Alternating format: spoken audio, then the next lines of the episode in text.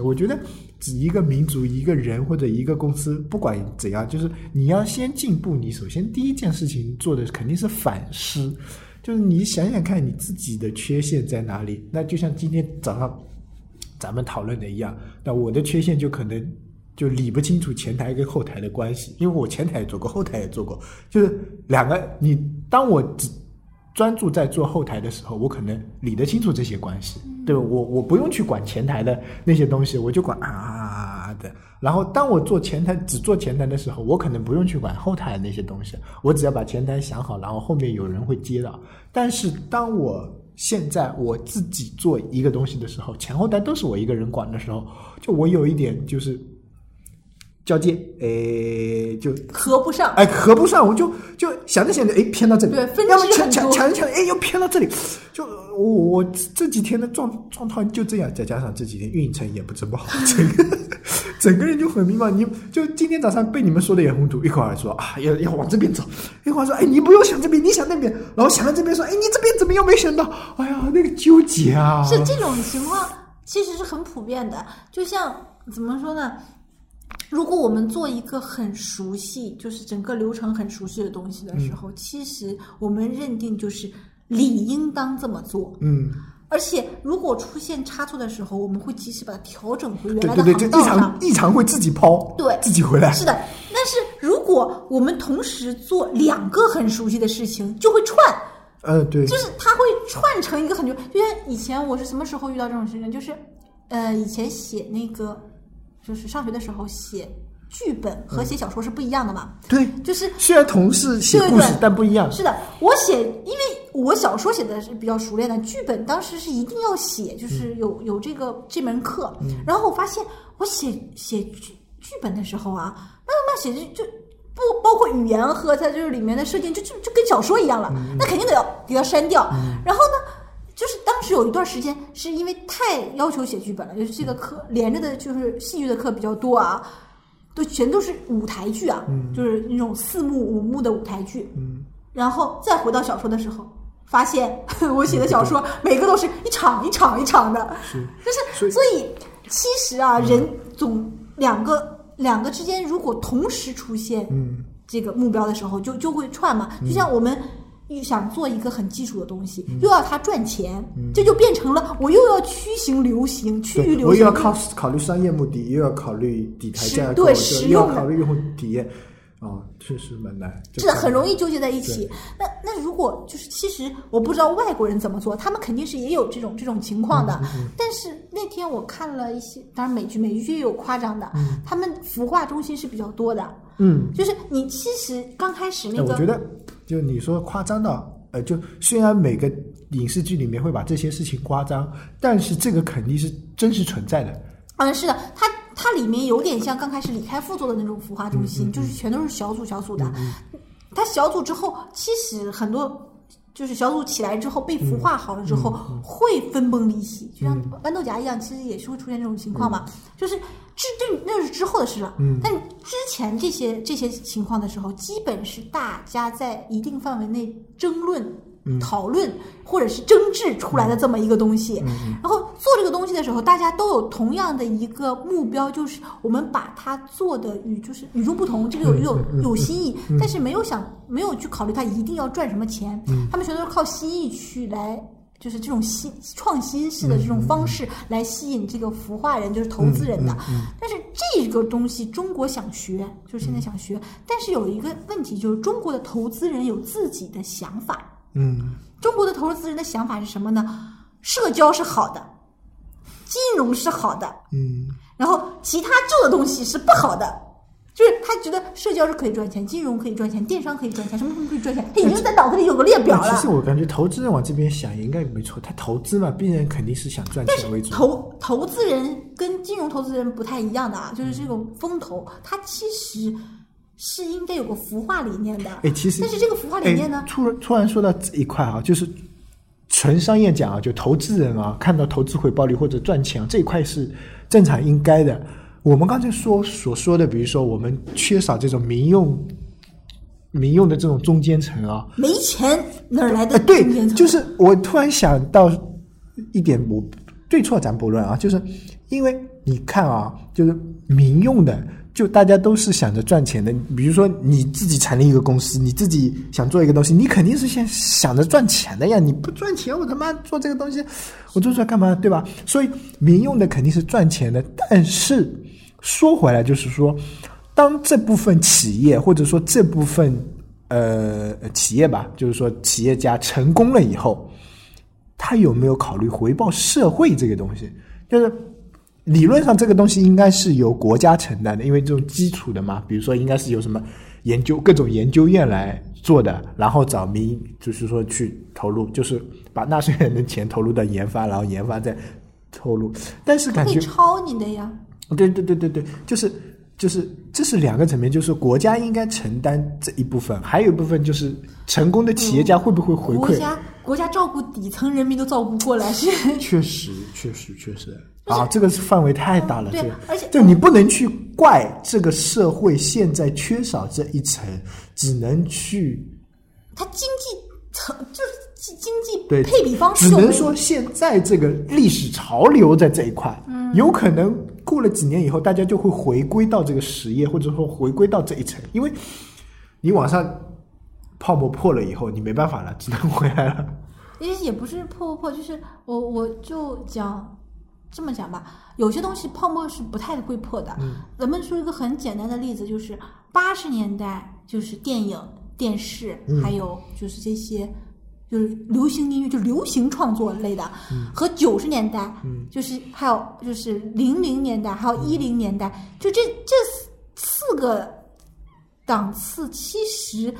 流行音乐、流行连续剧和电影都是很火的，都能说是流行。嗯。但是咱们总觉得现在的不如以前的，嗯嗯。有一点能能说明，就是你总觉得现在的那种烂片很多，去回顾以前的。嗯那天我就是想了想，我小的时候看过哪些电影，我发现以前的烂片也很多。你多多多是的多，哪个就是时代都多。但是它必须经过大大浪淘沙，就觉得好像八十年代、九十年代很经典。其实它没有那么经典，就是我们已经把它淘沙过了是是是。但是现在的时候，我们还没有淘沙，就是一零年出现的东西，就是到现在没有经过淘沙，我们怎么知道这最后能淘出什么呢？就是我们整个的一个现在的就是体系，就是现在的情况啊。我们有点事后诸葛亮，说以前如何如何但是现在我们已经在这个浪潮里面的时候，我们其实是看不清以后的方向的，所以我们都觉得哎呀太浮躁啦，太怎么怎么样了。就是那天我看了一一下，就是很早以前的我认为很好的港剧，嗯，就是就是林正英演的僵尸我知道系列的，，嗯，那很多人还在回顾嗯，是的，温故而知新嘛。没有我以前小的时候看起来那么那么我感觉这个节奏有点慢的，就是就算把它就时代变了嘛，把它的故事更美化，或者把它把它的那个图就是图像更美化，嗯我现在也会觉得它是个烂片，但是在小的时候觉得它很经典。对，因为那时候就就跟我刚才说的嘛，是我们的眼界所决定的。嗯，就我们小时候的眼界，就是不是你的你太强，是你的圈子啊，太弱，是，还是那句话。有有啊，就像现在我们看《霸王别姬》，也是觉得它很好。嗯嗯，就是当时在它这个档次在这上面，就是当时它已经突破了一个时代限制。就像现在我们去看现在的小说，觉得它写的很烂；嗯我们去看现在的这些文，就是出的出版的书籍，写的很烂。对它，五十年以后、一百年以后，有可能会会留淘下几本。对淘淘沙之后会留下几本经典的、啊，我们觉得那个时代还是有辉煌的，其实就是这种感觉那现在我们做软件。很多情况下，就作为执行产品经理嗯去看一款软件的时候，我们真的只能在我们执行产品经理的这一个眼界之中对，说它实不实用，用户用户愿不愿意用，对对对。然后能能衍生出其他什么的功能，然后但是说这个东西能否赚钱，结果能否赚钱的时候，我们又到了一个瓶颈，就是如果他有社交，他就可以揽投资；如果他有金融，他可以揽投资。对。然后如就果其实我们的成绩还是比较低的，嗯就只能在做执行、执行、执行。它赚不赚钱，然后我们其实我们没有信心。就算这款软件是我们自己做的啊，我们对它其实是没有信心，它能不能赚钱的，而且你也想不清楚。是的然后你认为它要赚钱的时候，你觉得应该要有这个功能，应该要有这个功能，其实不一定。说不定这几个就像我们说的这些爱念度这种，它说不定很赚钱呢，因为因为它投入很小啊，三个人或者是五个人就能做了。您的办公也不就说不定连办公室都不要，公司都不要，就一个小团队做做出来，然后然后会员哎对会会员体系，他他又不用一个月更新一个版本，他一年更新一个版本，你只要有人用，然后愿意付费，他付费是一个月一个月收的，那说不定他的收入很好，他投入可能一一一他们五个人只要投入一个月的时间，就可以赚他们一年的工资。哎，这我觉得也他们也其 OK 啊。实这个这个投投入其实可以这么算，我们一直在说的是，就是我们认为赚钱的有点像小米的那种，就是就赚大钱。对赚大钱的。我们其实往回退，其实算到它的投产比来说，我们狭隘一点，嗯就是它的净利润的比例。对，其实如果它这个投入很小，对然后净利润呢又除了就是除了各种开销之外，剩下的还能剩下一笔，大家分分，其实是一个很好的。但是这个情况就是没有前途，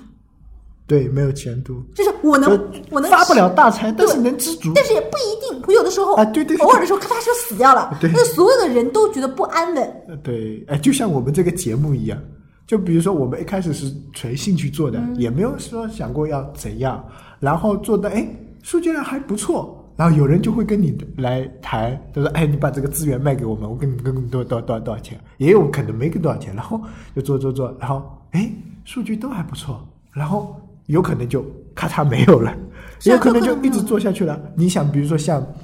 呃逻辑思维、嗯动物相对论，他们这种做出来，一开始我觉得也不是为了赚钱或者怎样，不也就是为了做吧，其为了做而做。东吴相对论的目标性还是很强的，嗯嗯逻辑思维是从工作室来说，现在做培训嘛，嗯然后啊，但是我觉得李如一那个 IT 公论倒是不是为了钱，嗯，他就是但。但是前面现在有广告嘛，就经常做的。你看，像如果果壳啊，还有说这些都本身是它属于副产品了。就我们一直在想，作为一个就是执行产品经理，如何创造利润，就我们总是卡在这个上面。对，其实这个利润不用不用我们去想，而是我我感觉是这个产生利润啊，它是一个结果。你前面有再多的设想啊，也是走不到这条路上去的。是的，就就往往是这样的，就成功啊，虽然你说成功，成功真的是一种偶然，是呀不是必然。你前面想的再好都没用。对，本身成功就是成功就是说，是你要去学别人的成功学，永远学不会。也其实不是永远学不会啊，就是成功有一有不是不是说学不会就学不成功，应该这么说，就是你他路的你的成功，你的成功跟他的成功的方式有可能就不一样。对，差一点点就差很多，失之毫厘，谬谬之谬之千里。哦，好吧，就这么定了。那个，其实我有的时候在想啊，就是有的时候就有一些搞金融的人，就是因为搞金融的人离我、我这边的这个圈子还是比较近的。嗯对搞金融的人他们的是以利益来的嘛，就是嗯利润啊、利益来的。然后有一天他就跟我说：“你既然写书可以，你为什么不靠写书赚钱？”嗯，对对对然后我就说，我如果我要靠写书赚钱为目的去写书，我写不好的。然后这时候他就反驳我，哪一个写书的不是为了赚钱而写书？嗯，然后我没办法反驳他，是因为他看到的都是成功的赚到钱的写书的。嗯，但是其实有大批大批的人纯为爱好而写书，而且写得很好，但是他们还是不赚钱。对，就是这个对其实跟有有有，跟做产品一样，就是我们是否考虑在本职工作之外有一些小的团队，就是自行的组织团队、去做一些民间组织，对去做一些跟大趋势不太一样的小产品。哎。这样的小产品，我觉得我们缺少这种氛围。就说个笑话，就是，呃，就是说，要想成功，你家必须有个车库，懂我意思吧？啊，懂。就是因为你看，苹果是在车库里面，微软在车库里，啊戴尔也在车库里的都是惠普也是。就你要想成功，你家先要有个车库。就我们现在缺少车库这个东西。啊，这其实是这样，我们本现在大部分的产品经理或者执行产品或者或者是就是这么说吧，在移动互联网的这从业者来说，其实都是有一个主要职业的。嗯嗯然后这些人很多人是不想创业的，嗯嗯。这个不想创业是有很多原因，一当然钱不够，二是人脉不够，然后二觉得创业太累了，嗯 但是他不妨碍去做一个工作室，就是志同道合者做个工作室，而且这个工作室不是以利润为主的，这个是肯定不是以利润为目标，就是以探索形式的。对。就这种情况，中国人是不太愿意去做的，因为他牺牲了你的其他的时间，有可能你这个时间想去打游戏，其他想去跟，那个，比如说我们断就是更的逛街，就是因为我懒。这这断更都是神奇的事情，不是？所以我们本身其实这个惰性，其呃不不应该说种族啦，就是只要是人都有这个惰对，性。都有。但是这个惰性，你长时间这么下去，其实一点意义都没有的。嗯嗯嗯就有的时候，我们还不如把这个惰性就变成玩儿。嗯，那如果你看，很多人在就是私下里问我怎么做产品，嗯，然后其实我想反驳他一句：你做一下试验试验不就可以了？就是很多人还在于我怎么想去做这个产品把它想的很好之后，他没有落实，就因为因为这这种人啊，也不是说这种人吧，就有这种思想。第一个就是怕失败，第二个是怕被笑。其实做产品就要豁出去，脸皮要厚一点，就是你错就错了嘛，被批了就批了嘛。争执上是很多的，但是而且就就像我们今天上午我们也在吵，其实吵的核心，呃，不是说吵吧，吵的核心不是在于大家懂不懂会不会，只是有可能我跟你的说法不一样，因为我跟你的理解不一样，对吧或？思路不一样，呃，思角度路不理不一样，理解不一样，就是说你的出身，可能你把这个东西叫做什么什么什么体系，在我这里就可能叫做数据源，在你那里可能叫做什么什么什么什么，在我这里就可能叫做什么。有点像什么呢？中国人其实不就起码是我周围的这些人、嗯是不太愿意争执的，认为争执之后没有结果的。对，就是会伤感情。对对对，我觉得其实不是，如果是大家都决定要去做这件事情的时候，争执嗯一定要把它争透。对，把争执就可以让这个事情很多东西暴露出来。对，如果是都是很高兴的一起推进一个东西，这个东西必定是不成功的，嗯因为大家都在妥协，妥协到最后，所有的人都不爱他。对，是的，大家就是妥协到最后，就是哎，这个反正哎不是我弄的，对，反正也不是我的想法反正他的想法，就是就是真挚的结果是要出来一个什么？出来一个大家约定的嗯东西，就是我们这几个人约定的一个规范。对吧？就是大家都认可这种说法，是把它争透了、约定的，然后有可能在你的理解里还是按照你的理解，他的理解里再按照他的理解，但是摆到台面上来说的时候，就就变成一个变成一个统一的格式输出。比如说，在你的在我的脑子里可能是一个脑图，或者是一个 UML 图，在你的脑子里可能是一个 Excel，嗯一个 Word，但是当大家输出的时候，就是一个 TXT。是，就是有可能它它就是一个让大家觉得所有的人看到的东西都不一样的一个东西。嗯，就是其实呢，我们有的时候一直在谈产品，嗯嗯就是光是谈嘛，嗯。但是我们一直都没有去落实去做一个，嗯嗯所以我们下个阶段、其实不应该说是什么，我们打算做一个不能上线的东西，就全新的，完全是从零到做成做成，从 idea 开始。对，就是产品经理的 idea 一直到他的上线就是产品不是不应该说上线，不，不是你的那个，说我说那个那啊个烟的那个，就是烟那个啊 可以可以可以因为这个是不可上线产品，然后它又具有一个案例，然后这样的话，我们可以在没有任何责任的情况下下告诉大家怎么做。期就是手把手教你做产品。对 就是我们其实现在有一个问题一直没有解决，就是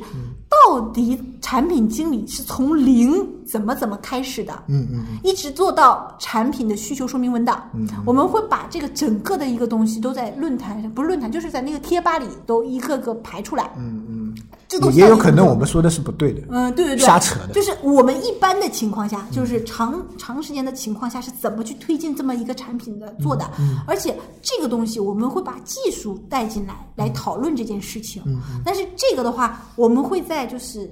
过下期下期开始就是做这个，而且但是我们要声明一下，这个产品。就算做出来，也不可能上线，因为它它它存在一个就是这个一个瓶颈问题，就是不允许它上，线回。到我们加入我们下一个阶段，就是还是回答一下上面的问题。我这里上次我们 少少回答了一个这个用户，就是说一下怎么把握用户需求。你有想法吗？其实把握其实我觉得就是就是说把握用户需求吧，四个字吧，用户需求。那首先从用户两个字来解释，就是你要先区别这个用户是不是在用你的产品。是的，你的用户定位。对对对，就是这个先说这个用户是不是在用你的产品的，就是说他是你的用户，他是你产品的真正的用户，是在一直在用的。那不管他说什么都是对的。第二个就是，如果他不是真正在用你产品的用户，那他说什么你都暂时不要去考虑啊，这是第一点。第二点就是说，在用你的产品的用户里面，你要再筛掉一层，先把目标用户给拿出来。你不是你的目标用户的，你也再把它放一放，走掉，然后把目标用户的筛出来，然后目标用户的需求里面，你再把那种共性高的、优共性高的、跟你的产品目标契合的这种拉出来做掉，这排优先级，我觉得应该是这样子的。呃，我觉得呢是这么分，你把用户需求一分为二，嗯用户的需求和领导以为的用户需求。呃，对，差不多执跟我执执行产品经理就经常这么分，嗯，因为领导以为的用户需求其实是领导臆想出来的用户需求，嗯这个用户需求做与不做跟领导的脾气有关，跟整个一个产品是没有关系的。嗯，然后用户需求有一个核心用户，这个嗯核心用户也就是。他经常使用并长期使用，嗯而且培养出一定使用习惯的这些用户，然后这些需求是最重要的，其他的都可以抛弃。是是，然后其他的怎么与它相连，就是看它的粘度高不高，就是它的关系紧不紧。嗯，然后这个关系紧与不紧，其实就是看它的动作。对它触及完一个动作之后，是否想触及下一个动作，这就是它的紧密程度。嗯。但是这个把握跟你所处的行业有关。对，再一个就是我们刚才说的，其实也算是第一步，就是把先把需求给筛出来。嗯，是的。第二个就是要需求的抽象，嗯，对，就先过滤嘛。嗯过滤了以后，你有这么多需求，不是说用户说的你就照着做就可以了，你肯定要把这个需求还原成它的本质。要说的虚一点啊，就比就像我一直说的，比如说我要吃饭，那其实是他是饿了，但不一定要是吃饭，你给他一个馒头也行。有时候你比如说用户说我要吃馒头，其实他是饿了，你说没有馒头，然后就哎他就不高兴了。但是你说啊我们馒头没有，有肉包，你要不要？他觉得哎反正肉包也能填饱肚子，他也觉得是 OK 的。所以你要去挖掘它深层背后深层，把它抽象出来这个东西。抽象出来以后，然后再去结合你自身的这个产品，把它落到实处上去。不一定是他说我要一个点赞的功能，你就真的是做一个点赞。他所谓的点赞，有可能是想要一个评论，对他只是想表达一下自己的看法。他说我要评论，你也做个点赞，说不定他也可以喜欢不喜欢，对吧？其实这个里面有一个，就是你这就包括把握里面的“把握”两个字这个动作啊，是你原封不动的把这个需求写进去，还是你把它简化成什么样子，或者是扩展成什么样子？理论上来说，能不让用户做的动作，尽量不让他做。对，这样的话，把复杂的逻辑留给我们自己，把简单的事情对，就是用户如果不太去做很多动作的时候，其实他的目标性会很强，反倒留的时间比较长。嗯是是是如果你一个劲儿地让他去做各种动作的话，这个他就可能会退出。是是是，这这个其实有可能很多运营不太理解这个事情，所以运营就一个劲儿的往上加各种用户可以点击、用户可以参加的活动。其实你活动越多，用户跳出率越高。嗯，对，好，这个问题就这个这个兄弟又问了一个问题，能不能聊一下微商？然后我跟他有一有一段互动啊，他的意思就是说，就是在微店就就微信上开的，那要不我们单独讲一期，还是说要不单独讲一期吧？微店，我想找开微店的人来说，就是，呃，这么说吧，就是我们请来的所有嘉宾，其实不是嘉宾，就是在工作的那个，嗯对对对而且并不是专家，嗯嗯就是他并不是，并不是在这一个行业做了很久，或者是做了可以达到一个很高级别的嗯人。我们请来的都是正在做这件事的人。我们讨论的不是呃理想状态下，理想状态下看书就可以了，嗯，就书上去自己找。我们找我们讲的是实际状态下实际操作，那我们怎么去避免或者说处理这里面产生的问题？我们不能再直接去讲微商，我们要先找一个做微信运营的人，嗯，就是做订阅号的人，嗯然后他就是这个订阅号的人把他的这个工作流程说完之后，我们再去找微商。其实这两个是有有个步骤的，因为你订阅号都推广的不好，你你微商也估计也不太来塞的。所以就是我们会找一个现在正在运营和制作订阅号，就是微信订阅号的这么一个人，然后他来讲他的整个的一个在做时候的经历，然后遇到什么事情，然后发生什么事情，他们怎么推广啊这些，然后这个之后我们再找一个做微商的人，嗯。就是本身微商做的还算比较可以，或者是有有个比较长期的一个步骤的人在找找看对对对，然后这样才做。如果我直接谈微商，就相当于我跳过了微信去谈这个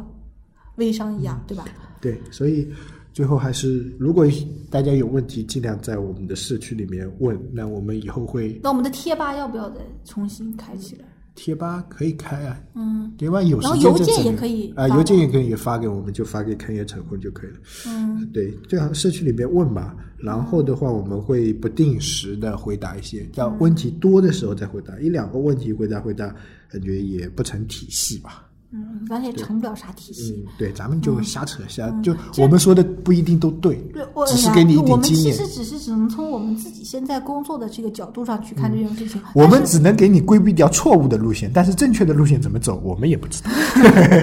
对吧？不，我们现在其实也不知道自己是不是在错误的路线上走，对但是事实证明它是一个中庸的路线，就是我这这，我们只能帮你规避掉我们走不下去的路线，我们试验过的路线是。但是现在现在有一个就是问题，经常出就会出现的。现在不是研究生开始就业了嘛，嗯嗯嗯或者是大四的学生开始找工作了，嗯嗯嗯，就是冬天了嘛，马上就就开始这种找工作了。对，但是这一段儿的时间，很想涉足产品经理的，就是新人会比较多。嗯，所以我说的那个那个做怎么做一个产品，我们会慢慢的在贴吧，还有就是整个广播里面渗透的说进去，不会说单独一两期去单独说这个产品的然后就是会分期的渗透一下。然后我们定义的怎么来的这个就是理由呢？这个产品怎么来呢？去看《志明与春娇》，哎，叫《春娇与志明》，《志明与春娇》。